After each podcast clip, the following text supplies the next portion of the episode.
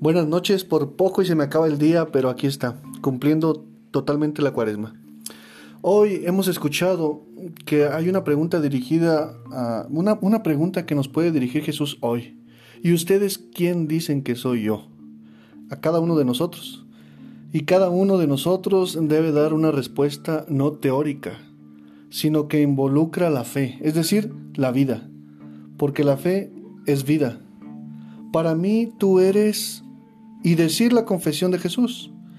¿Quién es Jesús para ti? Una respuesta que nos pide también a nosotros, como a los primeros discípulos, la escucha interior de la voz del Padre y la consonancia con lo que la Iglesia, reunida en torno a San Pedro, continúa proclamando.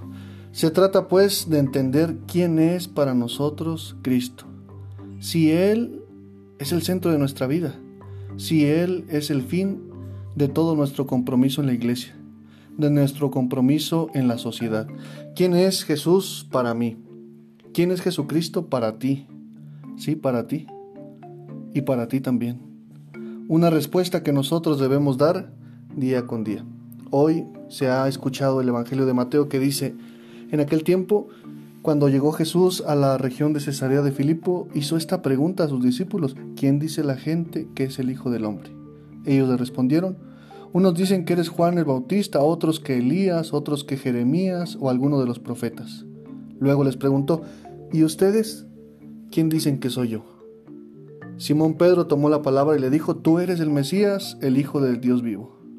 Jesús le dijo entonces, Dichoso tú, Simón, hijo de Juan, porque esto no te lo ha revelado ningún hombre, sino mi Padre que está en los cielos. Y yo te digo a ti que tú eres Pedro, y sobre esta piedra edificaré mi iglesia. Los poderes del infierno no prevalecerán sobre ella. Yo te daré las llaves del reino de los cielos. Todo lo que ates en la tierra quedará atado en el cielo, y todo lo que desates en la tierra quedará desatado en el cielo. Soy Javier García, que tengas buena noche.